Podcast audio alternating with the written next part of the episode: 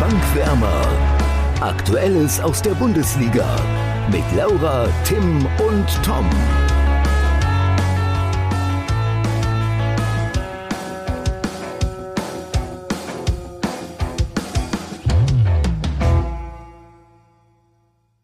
Trainerwechsel in Augsburg, Aufregung in Bremen und viel Spannung im Abstiegskampf. Also hätten wir heute einige Themen für den Abstiegskampf, oder Laura und Tim?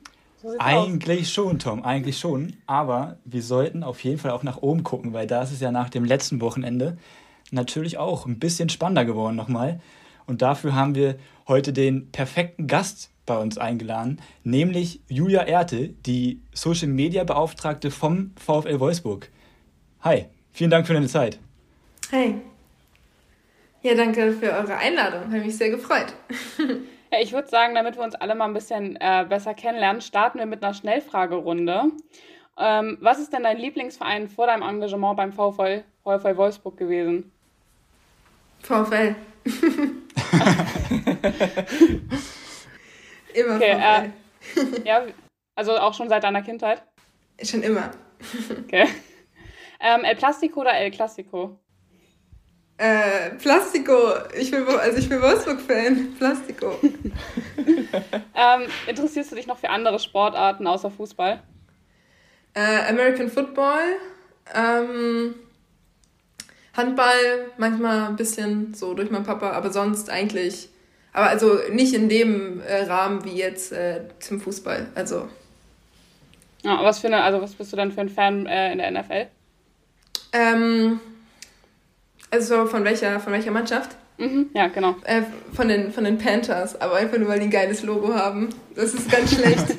ich habe vor ein paar Jahren habe ich irgendwann so ein bisschen, wurde ich von dem Hype so gecatcht. Und ähm, ja, ich konnte mich irgendwie für, für keinen Verein so richtig entscheiden. Und ich fand immer das Logo der Saints und der Panthers geil. Und dann dachte ich so, ich nehme die Panthers. Ja, vielleicht einen guten Grund. Würde ich wahrscheinlich auch so machen. ähm, Würdest du lieber eine Woche mit Joko oder eine Woche mit Klaas verbringen? Du hast sie ja mal kennengelernt, als Klaas den VfL besucht hat. Geil. Ähm, boah, schwer. Also am Anfang hätte ich immer gesagt Joko, weil ich fand das irgendwie, ich fand den irgendwie immer witziger.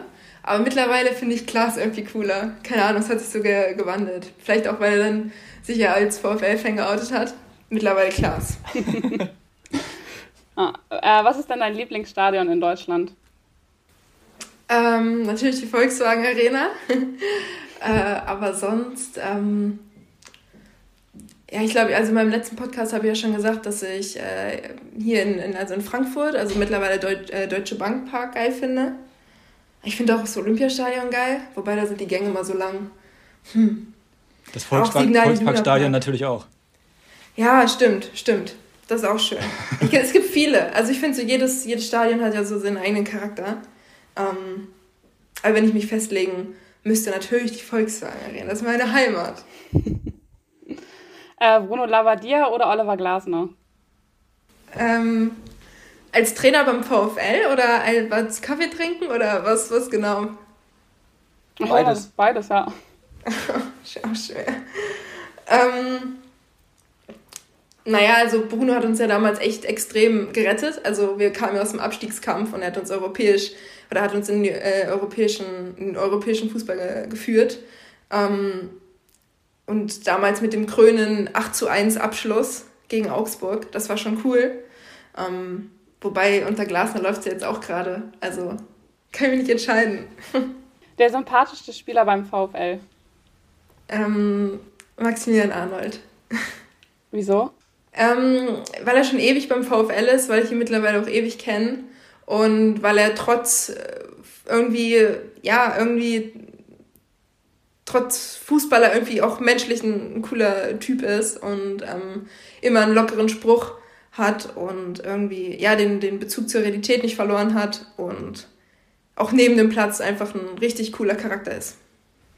Dein bester Moment beim VfL? Mm, Pokalsieg 2015 gegen Dortmund. Auf jeden Fall einfach geisteskrank gewesen. Richtig schön. äh, wir haben auch eine Zuhörerfrage gekriegt auf äh, den Post, den wir auf Instagram verfasst haben. Und zwar, wann bekommt Arse Wenger seine Jacke zurück? Ach, weil der hat auch mal so eine, Lack, eine lange Jacke angehabt, ja, ne? Genau, wegen dem Bild, ja. Ah, stimmt, stimmt. Witzig. Ist die auch von Nike? Ich weiß das gar nicht. Ist das halt genau die gleiche? Nee, oder? Oh, ich weiß gar nicht, von was war Arsenal immer gesponsert? Die waren doch auch mal Nike, oder? War die Nike? Ich, ich bin mir jetzt gerade nicht so sicher. Ich weiß es ja. auch nicht. Ja, diese Jacke, ich werde mittlerweile echt ein bisschen aufgezogen, weil ich hatte die jetzt auch, ähm, als wir unter der Woche in Stuttgart gespielt haben, letzte Woche, da waren ja irgendwie 18 Grad oder so und ich bin dann mit dieser Jacke angekommen, hatte aber Sneaker an und alle waren so, Alter, Julia, wie sieht das denn aus? So eine Jacke bis zum Boden und dann so Sneaker. Und irgendwie war er auch richtig warm abends noch im Stadion und dann dachte ich mir auch so, nächstes Mal ziehe ich mir irgendwie eine, eine kürzere Jacke an. Also ich glaube, die, die kommt jetzt erstmal für ein Jahr wieder in den Schrank. Ja, aber dann haben wir dich ja jetzt schon ganz gut kennengelernt. Ähm, dann würden wir jetzt noch ganz gerne über deinen Werdegang äh, sprechen, also wie du zum VfL gekommen bist und auch zu dem Beruf. Ähm, hattest du früher einen anderen Traumjob oder wolltest du schon immer ähm, als Social Media Beauftragte arbeiten, sage ich mal, oder in die Richtung? Ähm, also ich wollte auf jeden Fall immer was mit Fußball machen. Äh, das war für mich irgendwie klar, weil ich also ich weiß nicht, meine, meine Mama zum Beispiel ist ja auch im, in der Fußballbranche tätig. Ähm, sie ist da die Pressesprecherin vom VfL. Und von daher, ich habe das irgendwie von, von Kindheitstagen mitbekommen, wie es ist, bei so einem Bundesligisten äh, zu arbeiten. Und von daher war für mich klar, ich muss auch irgendwie was in der Richtung machen. Ähm, ich wusste aber noch nicht so ganz, äh, in welche Branche, also in, oder beziehungsweise in welche Richtung. Und ähm, ja, dann war zumindest aber für mich klar, dass ich äh, auf jeden Fall im, in, im Fußball arbeiten will. Und Social Media ist da natürlich total cool, also es macht auch total viel Spaß. Ähm, aber mein großes Ziel ist ja die, die Sportmoderation. Ähm, also so langfristig möchte ich halt super gerne äh, Sportmoderatorin werden. Interessant. Ähm, bist du dann auch praktisch über deine Mutter dann zum VfL gekommen, also da zum Arbeiten?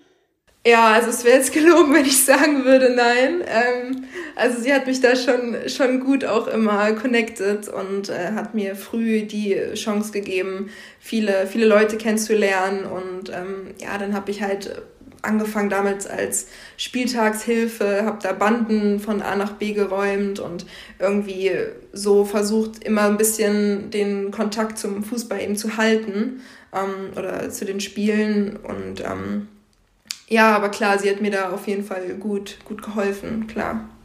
Wie lange arbeitest du denn schon beim VfL? Ähm, also ich, ich arbeite seit 2014 beim VfL.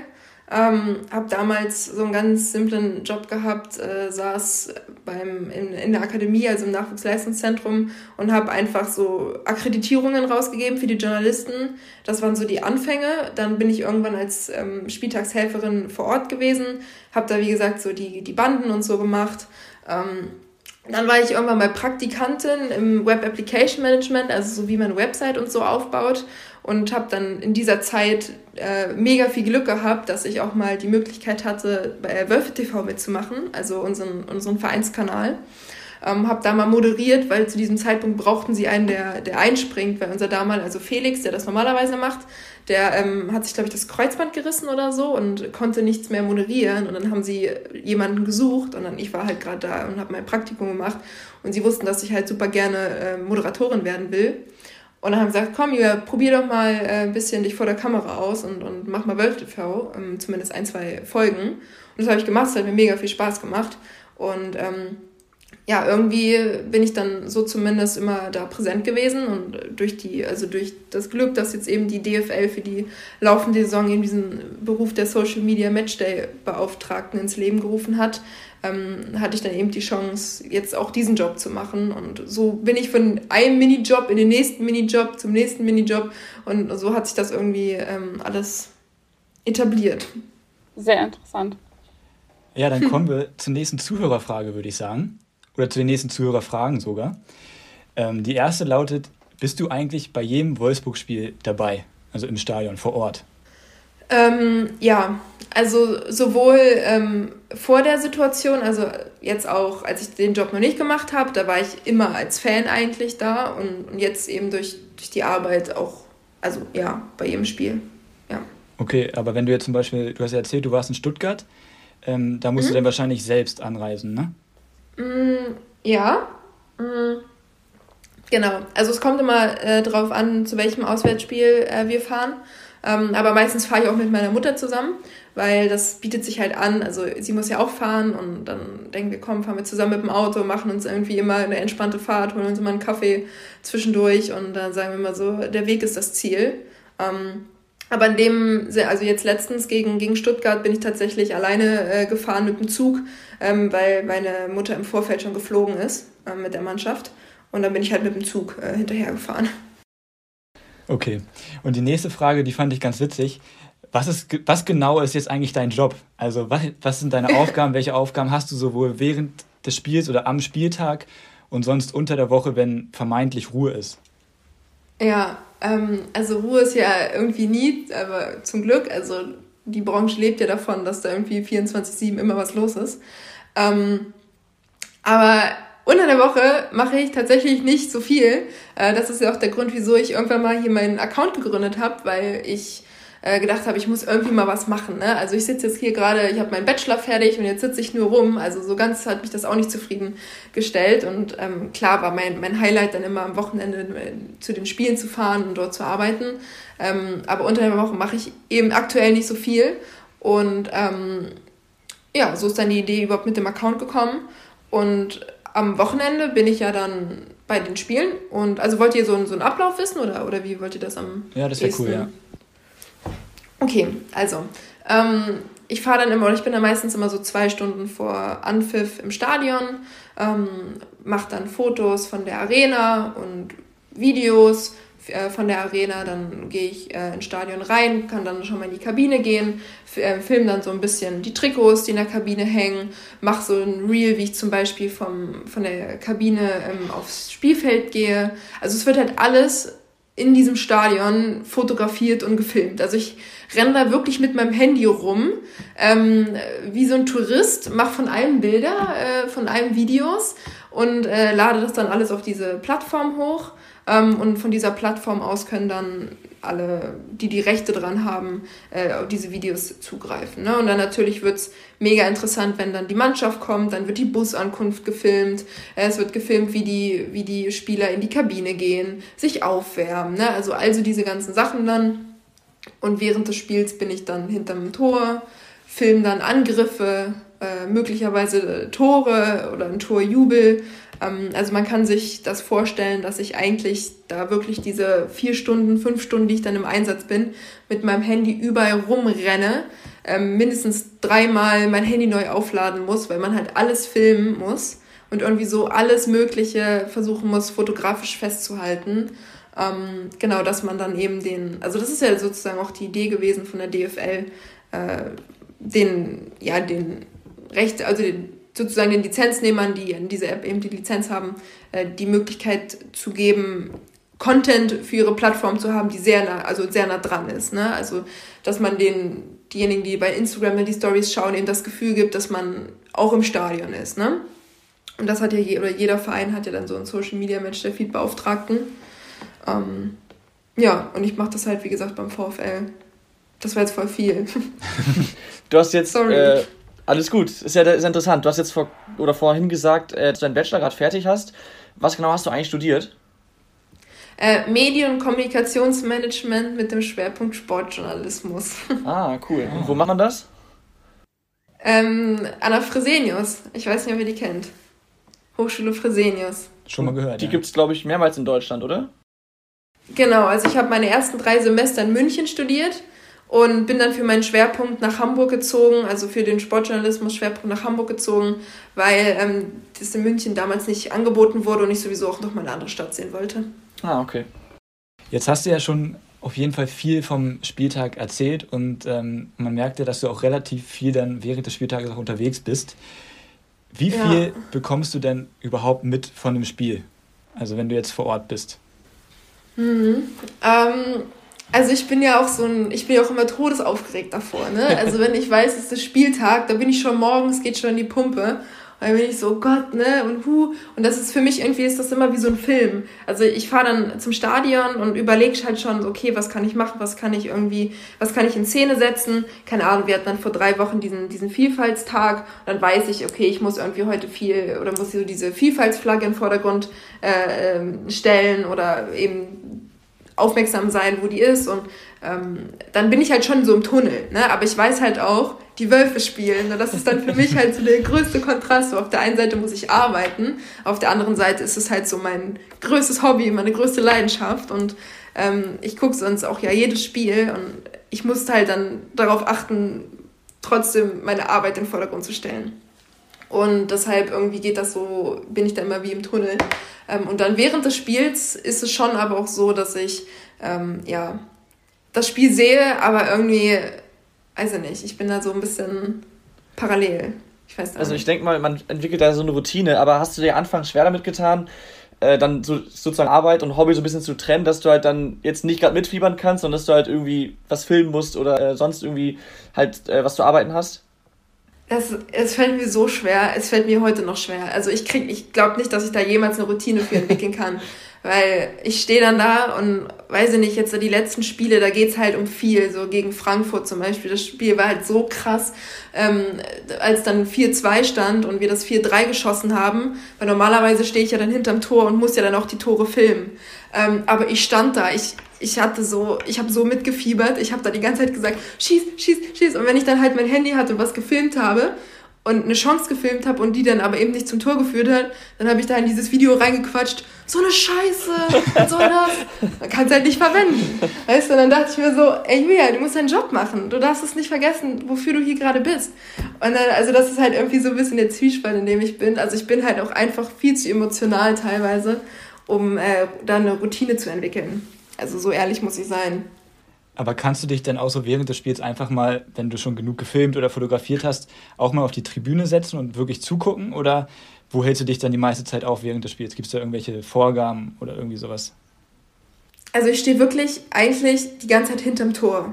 Ähm, also ich bin eigentlich die ganze Zeit auf der Lauer, dass da halt ein Tor geschossen wird. Also ich, ich stehe dann da und, und warte natürlich und, und bekomme es mit, wenn, wenn wir angreifen und zück dann schon mal langsam mein Handy, wenn ich das Gefühl habe, da könnte ein Tor draus werden. Und äh, bin natürlich allzeit bereit, dann zu filmen. Ähm, weil das ist ja dann auch schon der Sinn der Sache, dass man in dem Moment filmt, wo das Tor passiert, wo die Spieler jubeln, äh, wo sie dann alle zusammenkommen und zusammen jubeln. Also das ist schon auch gewünscht, dass ich dann da eben bereit bin. Aber es gab halt schon so viele Spiele, wo ich dann auf Toilette war. Dann war ich an der Seitenlinie. Dann war ich am falschen Tor. Ne, das ist dann halt gerade bei so Toren, die eben extrem früh ähm, vor der, äh, also kurz vor der Halbzeit passieren oder kurz nach der Halbzeit, da bin ich dann meistens noch nicht in, in Position. Ähm, aber schon, also die, die meiste Zeit während des Spiels halte ich mich dann schon hinterm Tor auf. Okay, jetzt haben wir diese Saison ja alle so ein bisschen bessere Einblicke auch auf die Trainerbänke. Also wir hören sie auch, wenn wir jetzt vom Fernseher sitzen, vor allem den schrillen 25 Millionen Trainer Julian Nagelsmann. Ähm, aber du darfst ja äh, vor allem äh, darfst du ja im Stadion sein und, von, und deswegen bekommst du ja natürlich noch mehr mit. Äh, wer würdest du sagen, ist der aktivste Trainer der Bundesliga an der Seitenlinie? Hast du schon gesagt, auf jeden Fall Nagelsmann. Ja? Definitiv. Und wer würde danach kommen?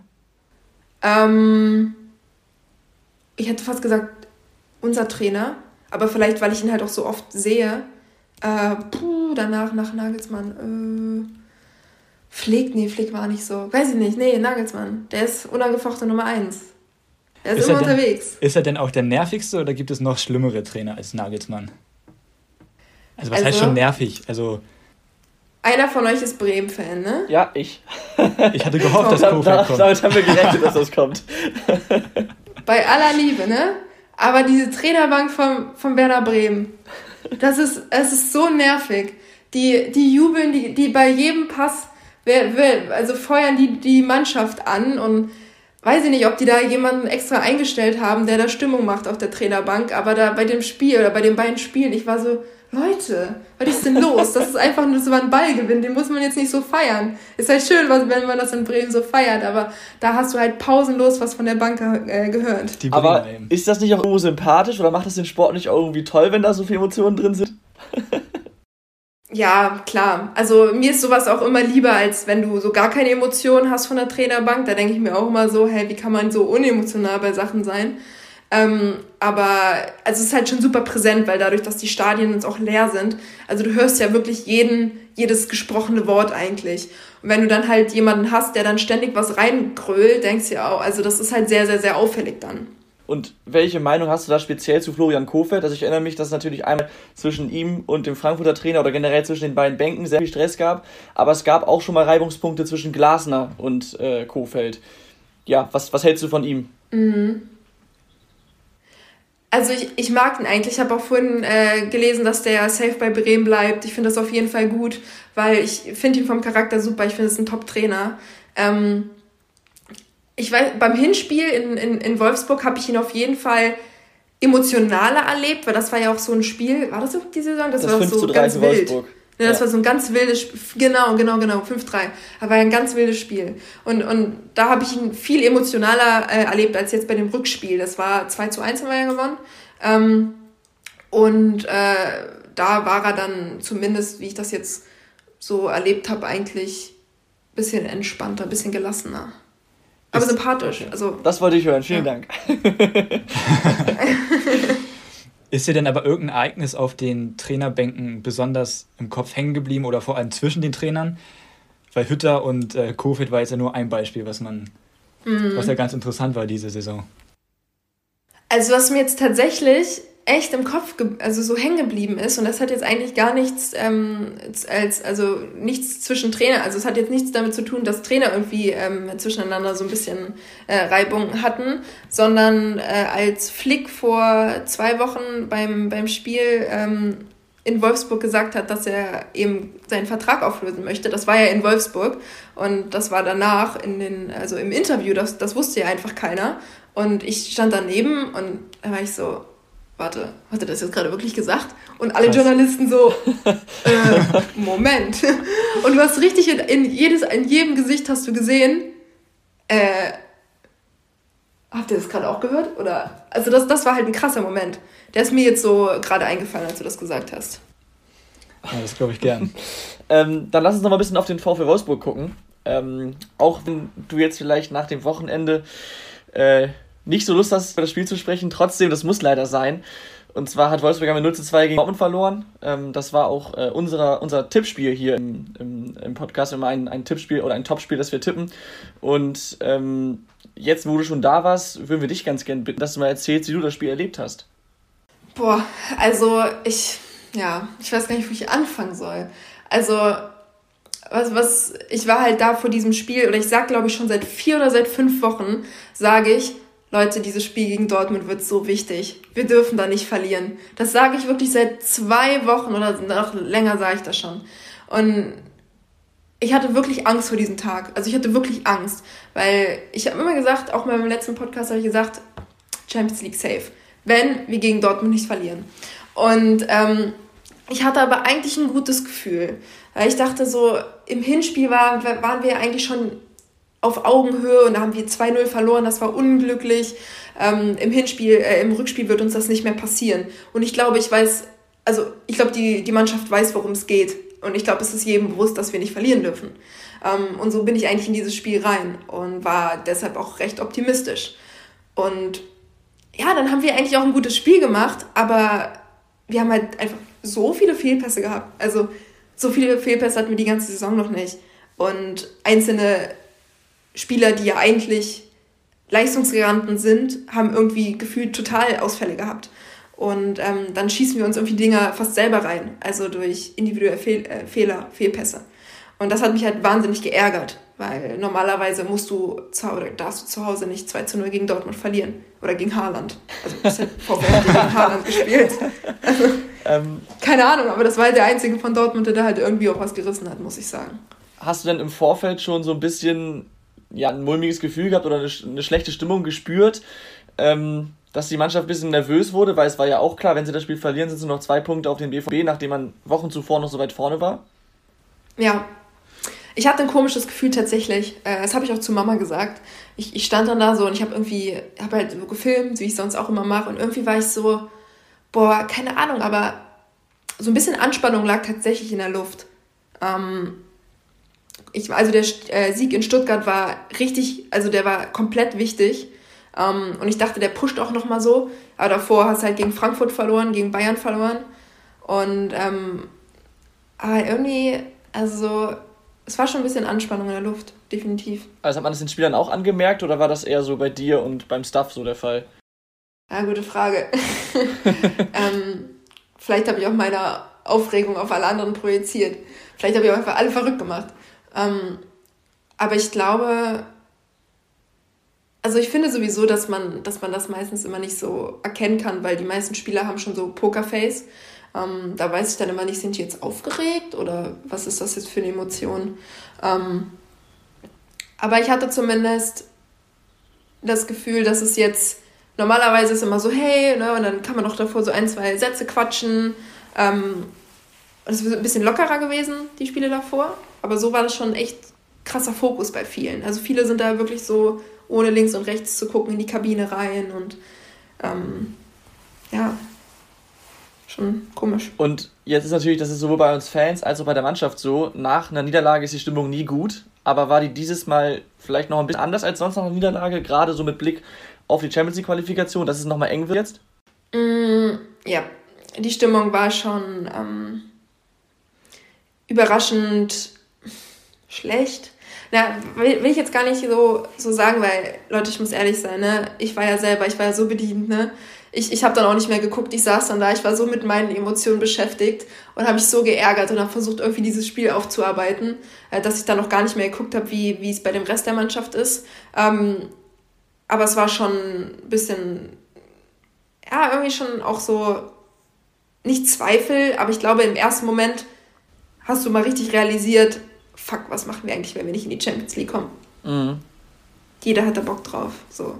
Ja, wenn wir da mal auf die Tabelle schauen, ähm, das sind wie gesagt. Warte mal, Tom, bevor, ja. bevor du das machst, wollen wir vielleicht ganz kurz das äh, Tippspiel vergleichen, damit wir stimmt. noch einmal wissen, wer den Punkt ja, bekommen stimmt, hat. klar. Ja, was habt ihr überhaupt getippt? Das würde mich jetzt auch mal interessieren. Ja, also Laura, Lauras Tipp wird dir auf jeden Fall gefallen. Sie hat 2 zu 1 für Wolfsburg getippt. Danke. Ähm, Tom, Tom hat 1 zu 3 getippt und ich habe 1 zu 1 getippt.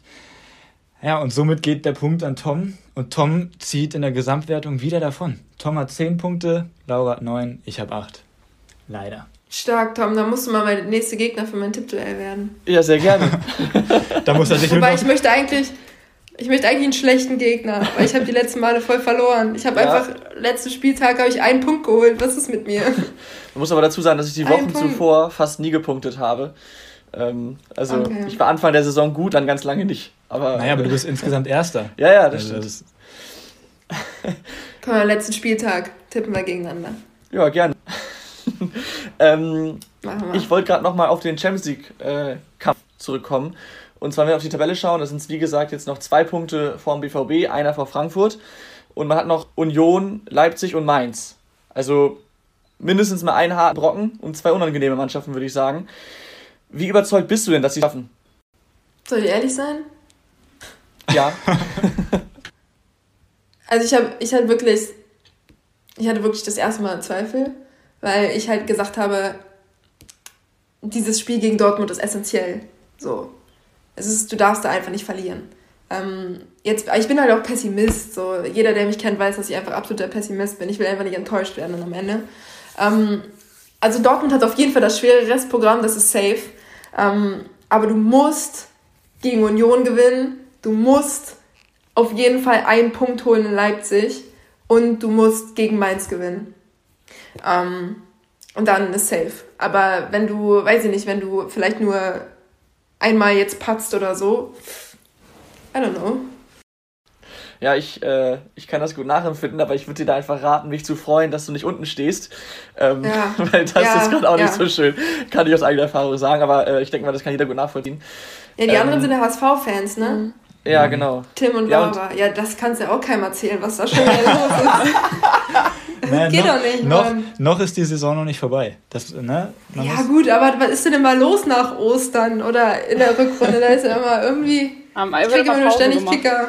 Wenn man das wüsste, dann wäre ja. alles sehr viel einfacher, glaube ich. Ja, aber wo du es gerade gesagt hast, dass du, dass du Pessimist bist, äh, da ist Tim ein sehr gutes Gegenbeispiel. Er ist nämlich immer total optimistisch. Seit, seit ich ihn kenne, sagt er, dieses Jahr steigt Hamburg auf, dieses Jahr steigt Hamburg auf und äh, ja, wir wissen ja, was da passiert vielleicht ist. Vielleicht solltest du mal sagen, dass ihr nicht aufsteigt. Vielleicht würde das dann mal. Stimmt, aber ich glaube, nächste, nächste Saison dann. muss ich das nicht nochmal versuchen. Da sage ich dann, dass wir nicht absteigen aus der Bundesliga. Mhm. Aber ich glaube übrigens auch, dass Wolfsburg sich trotzdem qualifiziert für die Champions League. Danke. Ja, nächstes Spiel, also. Nein, Frankfurt ist Ja, ich meine, also gut, dass jetzt. Ja. Stimmt, Frankfurt gibt es ja auch noch. Klar, am Ende kann es auch sein, dass Frankfurt dann nicht äh, europäisch spielt. Ne? Boah, die Fans und Adi Hütter dann. Boah, das wird auch richtig Stress geben. Hui, hui, hui. Es bleibt spannend, Leute. Also jeder wollte Spannung. Jetzt ist Spannung da und ich bin aber mittendrin und ich bin so, eigentlich wollte ich doch keine Spannung. ja, aber gut, also. für den Rest ist es natürlich toll, ne? wenn schon die Meisterschaft entschieden ist, ist es natürlich sehr, sehr schön. Und äh, jetzt haben wir gerade den Abstiegskampf angesprochen. Es ist ja gar nicht mal so lange her, dass auch der VfL da mittendrin war. Wenn wir mal schauen, ist jetzt die dritte, das dritte Jahr in Folge, dass sie auf einem Europapokalplatz die Saison beenden werden. Und zuvor waren sie, glaube ich, sogar zweimal in Folge 16. Ähm, woher kommt denn in deinen Augen dieser plötzliche große Sprung? Ich meine, sie haben das Mittelfeld komplett übersprungen und sind jetzt nicht konstant oben mit drin. Wie kommt das? Mhm, ähm, also es ist halt echt viel passiert in den, in den letzten Jahren, muss man schon sagen. Also diese zwei Jahre Relegation, die sind auch noch so präsent hier. Also es wird halt oftmals, oder wenn wir über den VfL reden, dann reden wir klar über das europäische Geschäft und das muss auch irgendwo der Anspruch sein, wenn man halt diese Kapazitäten hat und, und diese, diesen Konzern und so weiter und so fort. Also das ist ja kein Geheimnis, dass man sagt, man möchte langfristig und konstant mal europäisch spielen. Ähm, aber jeder sagt, wir müssen aber auch aufpassen, wo wir herkommen oder was wir halt auch schon oder wo wir halt auch schon drin waren. Ähm, und ich glaube, dass man das so ein bisschen in die Philosophie jetzt mit aufgenommen hat. Also so zum Beispiel unser, unser Leitfaden, so Arbeit, Fußball, Leidenschaft, ne? Ähm, wird viel mehr gelebt auch mittlerweile. Und äh, ja, irgendwie hat man auch durch die, durch die stabile Geschäftsführung, also die Kombination aus ähm, Jörg Schmatt und Marcel Schäfer hat man vielleicht so eine gewisse Konstant und Erfahrung mit reingebracht, ne? aber eben mit, mit Marcel Schäfer auch jemanden, der den VfL eben kennt, die DNA des, des Vereins kennt und das ja, ist schon eine, eine erfolgsversprechende Kombination, würde ich sagen. Und das hat man jetzt zumindest in den letzten beiden Jahren dann schon auch erfolgreich gelebt. Und ähm, ja, stimmt, wir waren eigentlich nie so richtig dann im Mittelfeld, ne? Also entweder. Ja, ja aber das, also dass es so, so, so gut klappt, das sieht man ja vor allem diese Saison. Ich habe mal geguckt, sie haben jetzt schon acht Punkte mehr als am Ende der letzten, als am Ende der gesamten letzten Saison. Ähm, hast du für dich so ein paar Punkte ausmachen können, wo du sagst, okay, daran liegt es, dass die Mannschaft jetzt wirklich nochmal so einen deutlichen Schritt weiter nach vorne gekommen ist? Ähm, also viele Spieler sind geblieben. Also wir haben jetzt seit ein paar Saisons haben wir ja wirklich einen konstanten Kern auch an Spielern. Ähm, und ja, es, viele, viele haben halt einen, einen Lauf. Also man, es sind viele Faktoren. Also es sind zum einen halt zwei Transfers, die halt komplett durch die Decke gegangen sind, muss man halt sagen. Riedle Baku und äh, Lacroix ist halt top. Also damit haben wir uns so viel, ähm, oder das war so wichtig, die beiden Spieler zu verpflichten. Dann hast du halt einen Vejos und so einen Torgarant, also der eben seine dritte Saison, glaube ich, spielt und, und, und einfach immer da ist, also zumindest immer seine Leistung bringt. Okay, auch wenn es mal ein, zwei Spiele nicht funktioniert, aber dann kommt er immer zurück. Ähm, also du hast halt, und dann dieses starke Mittelfeld, also äh, Schlager und Arnold, die spielen wahnsinnig gut zusammen. Und ich glaube, du hast halt jetzt wirklich in, in jeder Position oder auf jeder Position hast du halt entweder einen, der den Verein super lang kennt und weiß, wie die Mannschaft drauf ist, oder du hast halt jemanden, der komplett gut eingeschlagen ist. Jetzt hast du ja den positiven Kern der Spieler zumindest einmal angesprochen. Aber viele mhm. Leute sprechen auch oft so dann zum Beispiel jetzt diese, die Flügelposition als Schwachpunkt oft an. Sind das auch so die Positionen, wo du sagen würdest, da könnte man im Sommer dann doch nochmal nachlegen? Oder was findest du sind so die Defizite beim VfL? Gibt es überhaupt welche? Kann ja auch sein, dass. Mm, ja, auf jeden Fall. Es gibt auf jeden Fall welche. Ähm, also man, man kann schon sagen, dass also die Abwehr war also ich bin überrascht von der Abwehr, von der Abwehrleistung. Ich hätte das am Anfang nicht für möglich gehalten, dass die Abwehr so stabil ist. Also muss man ja sagen, bis jetzt auf die Spiele, wo wir, glaube ich, da in, in zwei Spielen sieben Gegentore und, und jetzt mit Dortmund dann neun Gegentore bekommen haben, äh, mit Stuttgart dann sogar zehn. Also es war ja gefühlt so viel wie die ganze Saison davor. Wir hatten ja acht Spiele in Folge weiße Weste, also es war ja schon, das war ja schon Wahnsinn. Ähm, klar, wir haben uns auch die, die Bälle gut im Mittelfeld geholt. Also ich glaube, im Mittelfeld sind wir richtig, richtig gut besetzt. Ähm, die Abwehr ist auch gut, aber da hast du jetzt auch gemerkt, wenn halt der Lacroix hatte jetzt ein, zwei Spiele nicht ganz so, war nicht ganz so fit. Hast du auch gemerkt, vielleicht hat das der Mannschaft nicht so gut getan. Ähm, und dann Flügelspieler, klar, das ist so, Also wir könnten uns noch mehr Torchancen äh, spielen. Also bin ich jetzt der Meinung. Man könnte dann, also ich meine, wenn man überlegt, die Bayern oder so, also Lewandowski kommt ja noch viel, viel, viel öfter zum Tor als jetzt ein Baut Weghorst. Und das geht ja auch viele über Flügelspieler und das Mittelfeld, das werde ich so vielleicht noch als Schwachstelle sehen, wenn ich jetzt überlege. Also nochmal so richtig gute Flankengeber. Ja, ich glaube, gerade für Tim ist es interessant, weil er selber auch Trainer. Ähm, der ist unser Taktikfuchs hier deshalb. Ähm, äh, wir, haben jetzt, wir haben jetzt ja viel über die Mannschaft gesprochen und ähm, ich denke mal, das weiß auch jeder. Wichtig für den Erfolg der Mannschaft ist auch mal generell die Stimmung. Und was würdest du da sagen oder wie würdest du die beschreiben, wie sie in der aktuellen ähm, ja, Mannschaft vom VfL ist? Genau, stimmt, das ist auch nochmal so ein Erfolgsfaktor. Ähm, dadurch, dass halt viele, viele Spieler beim VfL geblieben sind oder dass wir jetzt halt seit ein paar Jahren irgendwie so einen, so einen Kern schon haben, ähm, ist die Stimmung gut. Und, und man merkt schon irgendwie, also was, was ich jetzt von vielen gehört habe, also wie gesagt, ich selber, ich sehe, ich gucke ja die Spiele in der Wiederholung, ähm, dann, oder beziehungsweise gucke ich mir halt den, den also die Highlights an bei The Zone oder so, ne? Aber ich kann ja so ein ganzes VfL-Spiel, habe ich ja jetzt die ganze Saison nicht, nicht sehen können und stehe ja hinterm Tor und da sieht man manchmal die Dinge auch nicht. Also hinterm Tor hat man irgendwie eine schlechte Sicht, weil dann denkt man, oh, was ein geiler Pass und dann ist der halt so zehn Meter vorbeigegangen. Und ich denke mir so, hä, das sah doch voll gut aus von hier. Also du hast halt hinterm Tor auch so eine ganz komische Sicht. Ähm, deshalb kann ich das irgendwie gar nicht äh, so richtig beurteilen, aber viele sagen, dass beim VfL es so aussieht, als wären irgendwie die, die Pässe, es wäre halt alles mega gut einstudiert und man wüsste sofort, weiß ich nicht, bei dem, beim Passgeber, der wüsste sofort, oder er kennt sofort die Räume von Wout zum Beispiel, ne? Oder es wirkt irgendwie alles total harmonisch und auch eintrainiert. Ähm, das ist so das Feedback, was ich so bekomme. Und ähm, ich würde mich da einfach anschließen, weil ich glaube, dass sowohl auf dem Platz als auch neben dem Platz irgendwie so eine gewisse Harmonie auch herrscht. Also auch so ein bisschen so ein blindes Verständnis dann. Genau, also das ist das, was mir viele gesagt haben, dass man das beim VfL irgendwie spürt. Und dass man irgendwie auch, also noch kurze Sache vielleicht, ich hatte mal die Saison davor zum Beispiel das Gefühl, dass bei einem Jubel irgendwie, also der eine jubelt und dann kommt dann vielleicht mal ein zweiter dazu und vielleicht auch mal ein dritter und dann ist noch ein vierter motiviert und läuft auch hin. Aber jetzt habe ich schon das Gefühl, bei jedem Tor rennen irgendwie mal alle zusammen, treffen sich in der Mitte oder rennen zur Trainerbank, äh, klatschen auch mit den Spielern ab, die auf der, auf der Bank sitzen. Also das hat es irgendwie die letzten Jahre nicht gegeben. Da hatte ich immer so das Gefühl, so Mensch, jetzt freut euch doch mal. So, und jetzt habe ich das Gefühl, dass, das tun sie.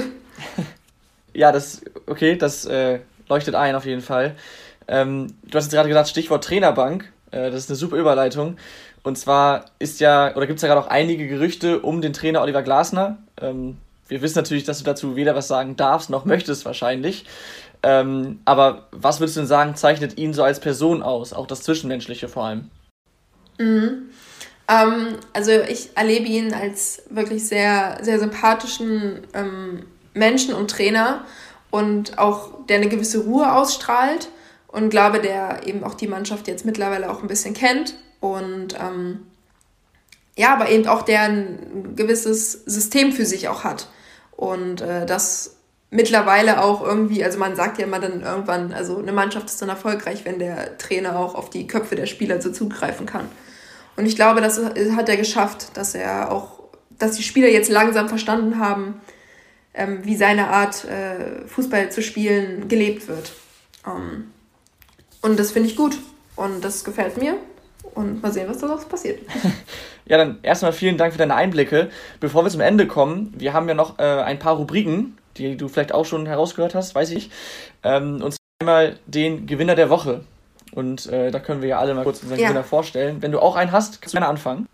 Ähm, ja, sehr gern. Ähm, also für mich der Gewinner der Woche auf jeden Fall Mainz. Ja. also die haben gegen Bayern gewonnen, so urfrech, feiere ich komplett. Hätte ich nicht gedacht, aber Mainz ist halt seit paar. Findet Tom bestimmt auch richtig cool. ja, das ist natürlich für Bremen, die haben auch gedacht, ja. hei, hei, hei. Können wir froh sein, dass die Bielefelder gestern verloren haben. Ähm, ja, also ich würde schon sagen, jetzt überlege ich nicht, genau mal ganz kurz durch die anderen Spiele. Ja, Mainz war da schon, war schon ziemlich lässig. Wobei, für mich persönlich, also wirklich persönlich, mein Gewinner der Woche ist Leverkusen. Wirklich, eigentlich ist Leverkusen, weil die haben gegen Frankfurt gewonnen. Das war total wichtig. Ich glaube, das können wir alle gut nachempfinden. Laura, willst du erst weitermachen? Ja, dann mache ich weiter. Äh, ich habe keine Mannschaft oder einen Spieler, also ein bisschen abseits vom Platz jemanden, und zwar Marvin Hitz. Äh, das haben wahrscheinlich auch ziemlich viele mitgekriegt, dass er sich letzte Saison, glaube ich, zwischen zwei Spielen ähm, bei der DKMS-Spende angemeldet hat und dadurch jetzt ein Menschenleben gerettet hat. Und deswegen ist das mein Gewinner der Woche. Ich hatte noch überlegt, Poyan Palo zu nehmen, aber ich wollte äh, Tom jetzt nicht zu sehr ärgern. Vielen Dank. Ich wurde ja schon geärgert. Ja, gerne. ja. Ja, schön. Ja, sehr gut, aber. Ja, soll ich erst, Tom? Ja, mach du mal. Ja, also ich habe zwei. Ich fange mit Poyan Palo an. äh, weil, wenn jemand drei Tore schießt und dann auch noch Poyan Palo äh, mit HSV-Vergangenheit, ich mag den total gern, äh, das gönnt man ihm auf jeden Fall. Und natürlich, hat er überhaupt von Anfang an gespielt? Ja. Also ist jetzt wieder, Ja, ja. ah Mist, sonst hätte ich gesagt, dann ist das ja sogar nochmal eine Premiere fast für ihn, weil sonst trifft er ja fast immer nur als Joker. Ähm, und dann habe ich noch einen anderen Gewinner und das hatten wir, glaube ich, noch nie. Hatten wir schon mal einen Schiedsrichter als Gewinner der Woche? Oh, gute Frage. Ich hatte einmal den VAR Glaub tatsächlich. nicht. Ich habe, ja, stimmt. ähm, das ist aber schon lange, lange. Bereue ich heute auch mittlerweile ein bisschen. Ähm, nee, ich habe Manuel Gräfe. Ähm, das haben wir wahrscheinlich auch alle mitbekommen, dass er jetzt nach der Saison eigentlich aufhören muss. Und da ist jetzt ja so eine richtige Bewegung auf einmal von Spielern und Trainern, die alle sagen, komm, scheiß auf die Altersgrenze. Ja. Und ähm, ja, das finde ich einfach richtig schön zu sehen, dass sonst auch die Schiedsrichter, die sonst immer so viel abbekommen, so viel Ärger und so viel ja, Wut, dass die tro trotzdem auch echt äh, gut angesehen sind. Und deswegen auch Manuel Gräfe ein Gewinner der Woche. Ja, Tim, sehr passend, finde ich gut. Ähm, ich war diesmal nicht ganz so einfallsreich, muss ich ehrlich sagen, aber ich habe auch zwei Gewinner. Und zwar einmal Leon Bailey, denn seit Hannes Wolf da ist in Leverkusen, erlebt Bailey schon ein richtiges Hoch, würde ich mal sagen. Er hat zum Beispiel beim 3-0 gegen Köln am 29. Spieltag zwei Tore und einen Assist beigesteuert, war also maßgeblich am Sieg beteiligt. Und jetzt am Wochenende beim 3-1 gegen Frankfurt hat er ebenfalls zumindest mal ein Tor geschossen und einen weiteren Assist beigesteuert. Das heißt, der, der Junge ist richtig gut in Form und äh, ist natürlich so auch Gold wert und richtig wichtig für die Leverkusener Europapokalansprüche. Ähm, dann habe ich noch Brel Embolo. Aus ähnlichen Gründen, das war sportlich natürlich für ihn keinesfalls einfach bisher. Dann hat er seinen Corona-Exzess, der ja irgendwas zwischen Basketball schauen und einer wilden Party war. Ähm, von daher war das auch nochmal ein großer Aufschrei und viel Wirbel. Dann war er zuletzt nur Einwechselspieler, hat ja, nicht so wirklich gute Leistungen bringen können und jetzt gegen Bielefeld stand er plötzlich in der Startelf, hat einen Doppelpack erzielt und einen Assist geliefert. Deswegen mein zweiter Gewinner der Woche. Absolut berechtigt, würde ich sagen. Nice. Ja, machen wir weiter. Ja, gerne. Dann kommen wir jetzt zu den Schätzfragen. Die habe ich heute vorbereitet. Seid ihr alle bereit? Ich bin sehr gespannt. Natürlich. Und zwar fangen wir mit der ersten an. Wir bleiben mal bei den Leverkusenern und bei dem Leverkusen-Spiel. Weil das Tor von Kerem Demirbay zum 3 zu 1 Endstand war das unwahrscheinlichste Tor des Spieltages. Und ihr könnt euch denken, was ich jetzt wissen möchte, ich würde gerne von euch die Wahrscheinlichkeit des Tores wissen. Das 3 zu 1. Oh Gott. Also, Hm, Das war so ein abgefälschtes Ding, so ein ganz, ganz krummes. kann bitte jemand anders vor. Ich, Okay, ich habe ich hab gehört, ich hab gehört, Tom will anfangen. Ja, Ähm, ja, es kann natürlich auch eine gemeine Fangfrage sein. Wenn alle Tore so wahrscheinlich waren diesen, Spiel, waren diesen Spieltag, dann ist es blöd. Aber ich denke mal auch, dass es unwahrscheinlich war. Und äh, würde sagen 3%. ich wollte auch 3% sagen, Tom. äh, ja, dann sage ich 2%. Das wird, glaube ich, so in die Richtung gehen. wo ich sag, einfach weil es so krass unrealistisch war oder so unwahrscheinlich. Ähm, unter 1%. Keine Ahnung, 0,8 oder so. Äh, 0, ja. Ja, dann, dann geht der Punkt leider an Tom. Ähm, die Wahrscheinlichkeit lag bei 3,1 Prozent. Ui, Gar nicht schlecht getippt, Tom. ich muss eingestehen, ich habe das, hab das Tor gar nicht gesehen tatsächlich. Ähm, war das auch Samstag? Ähm, Es war Sonntag. ja, oder? doch, doch, doch, stimmt. Samstag, Ah, nee, Samstag so, 18, ja, 30 stimmt, war das Spiel. Ah, okay, ja. Okay. Ja, nee, ich war nach dem Bremer Spiel so bedient, das konnte ich mir nicht mehr ange antun. Kannst du keinem erzählen, die Bremer. Kannst du keinem erzählen. Gut, dann kommen wir jetzt in die Tabellenregion von Werder Bremen. Kenn ich Nämlich aus. die häufigsten Schlusslichter der Bundesliga. Da gab es neulich eine Statistik vom Kicker. Die haben dann herausgestellt, welche Mannschaft wirklich am allerhäufigsten auf dem Tab letzten Tabellenplatz stand. Und Überraschung, es war Schalke. Die standen insgesamt 107 Mal auf dem 18. Tabellenplatz. Ähm, was mich ein bisschen gewundert hat, ist, dass Gladbach so weit oben war, aber dann ist mir eingefallen, okay, die sind ja auch ein paar Mal runtergegangen. Ähm, naja, jetzt würde ich gerne von euch wissen, wie viele Spieltage hat Gladbach auf dem letzten Platz verbracht? In welcher Saison? Also nee, insgesamt. Also Schalke hat insgesamt äh, 107 Spieltage auf dem letzten Platz verbracht. Und wie viele Spieltage hat Gladbach auf dem letzten Tabellenplatz verbracht? Wie viel hat Schalke? 108? 107. 107. Äh, 90? Okay. Dann Tom, Äh, ich, ich sag mal 84. Laura. Ähm, ja, ich sag 86. Ich wollte erst 86 Echt? sagen. Hätte ich es machen sollen. Mhm. Hat, hat einer von euch die Statistik gesehen? Ich habe sie gesehen, aber ich habe mir Gladbach nicht gemerkt. Ich habe nur auf Schalke geguckt und war so. Hm. ja, okay, also einer hat's richtig. Oh, Komplett richtig. Laura, wa? Das waren 86 äh, Spieltage auf Was habe ich nochmal gesagt? Was habe ich nochmal gesagt? 90, ne? Ja, also alle gar nicht, äh, nicht schlecht. Gut, wir müssen natürlich auch eine Frage zu Wolfsburg stellen, ist ja ganz klar. Äh, wenn ich die jetzt nicht richtig beantworte, dann höre ich Ja, auf. die ist, die ist gar nicht so einfach. Die ist gar nicht so einfach. Ähm, über Weghorst hatten wir vorhin schon kurz gesprochen. Äh, das ist der Spieler mit der höchsten Einsatzquote beim VfL Wolfsburg. Der hat eine Einsatzquote von 92 Prozent. Ähm, und Schlager ist insgesamt auf dem vierten Platz. Und ihr könnt euch die Frage denken, wie hoch ist die Einsatzquote von Schlager? Wenn mich nicht alles täuscht, müsste Laura diesmal anfangen, oder? Ich glaube schon, ja. Ja, ähm, ja. Okay. Äh, ich sag mal 80 Prozent dann. Wie, wie, wie viel war von Baut? Äh, 92. Warte, ich muss mir überlegen. Xaver, der ist doch. Also Xaver immer von Anfang an. Er ist immerhin Vierter. aber der war doch, war der mal. Ja, ja, aber ich überlege gerade, ob der.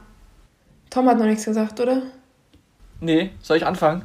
Ja, aber ich habe sonst immer was gesagt und dann habe ich verloren. Okay, ähm, ich würde einfach mal bei meiner Zahl von gerade bleiben und sag 84 Prozent.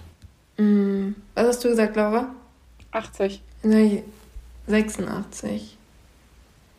Nein, nein, der lacht schon wieder so. Ja, ja, also alle waren, alle waren auf jeden Fall wieder sehr knapp. Und es hat leider wieder Tom gewonnen. Und es sind wirklich genau 84 Prozent. Chapeau. Ah, cool. danke, danke. Schade, ich dachte, wir kommen nochmal zum Stechen hier. Mann, habe ich ganz umsonst noch mehr Schätzfragen rausgesucht. Aber cool. Aber schätzen wir eh noch nie so mein Ding irgendwie. Alles gut, aber auf jeden Fall wären wir dann am Ende angekommen. Deswegen vielen Dank nochmal äh, für deine Zeit. Schön, dass du da warst. Ich finde, da glaube ich, sehr, sehr viele interessante Einblicke bekommen. Und ähm, genau, ich komme dann nochmal aufs Tippen zurück. Und, ja, mach das, mach das. Und wie immer an die Zuhörer vielen Dank fürs Einschalten. Wir hören uns nächste Woche. Dann widmen wir uns den, dem anstehenden Bundesligaspieltag, denn an diesem Wochenende ist ja keine Bundesliga, sondern DFB-Pokal-Halbfinale mit Bremer Beteiligung. Das möchte ich nochmal dazu erwähnen. Ähm, das ist sich positive vielleicht aktuell. Und ähm, ja, dann werden wir natürlich auch über alle offenen Entscheidungen sprechen. Nagelsmann ist dann bestimmt schon Bayern-Trainer. Genau, das auch. Wahrscheinlich. Ähm, sehr gespannt, was Ja. da passiert. Also, vielen Dank, bis dahin. Ciao, ciao. Ciao. Tschüss. Tschüss. Die Bankwärmer. Aktuelles aus der Bundesliga. Mit Laura, Tim und Tom.